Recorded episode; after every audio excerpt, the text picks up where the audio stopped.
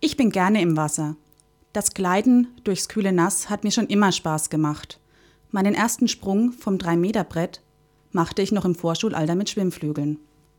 Zugegeben, ich fröne dieser Leidenschaft des Schwimmens nicht oft.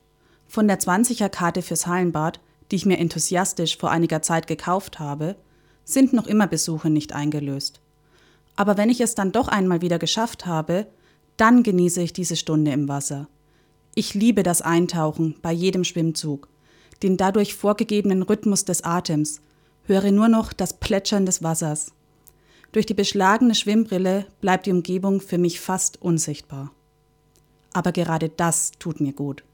Eine Stunde Zeit für mich. Eine Stunde, in der alle kleinen Handgriffe, die ich sonst täglich und dauernd tue oder sehe, ausgeblendet sind. Plötzlich spüre ich mich, meine eigene Stimmung. Die scheinbare Leere füllt sich immer wieder mit Gedanken, die mir natürlich auch dann schon wieder durch den Kopf gehen. Schneller tappe ich mich dabei, dass ich den weiteren Tag und die anstehenden Arbeiten schon wieder plane. Und dennoch sind die kleinen Momente, in denen ich wirklich nichts plane oder denke, einfach nur erholsam. Zu spüren, wie das Wasser und noch viel mehr mich hält, tut gut. Dies ist für mich eine Form, bei mir anzukommen. Ich spüre, was mir wirklich wichtig ist und schöpfe Kraft. Anschließend kann ich mit ganz neuen Elan in meinen Alltag zurückkehren. Ich bin dann mal weg.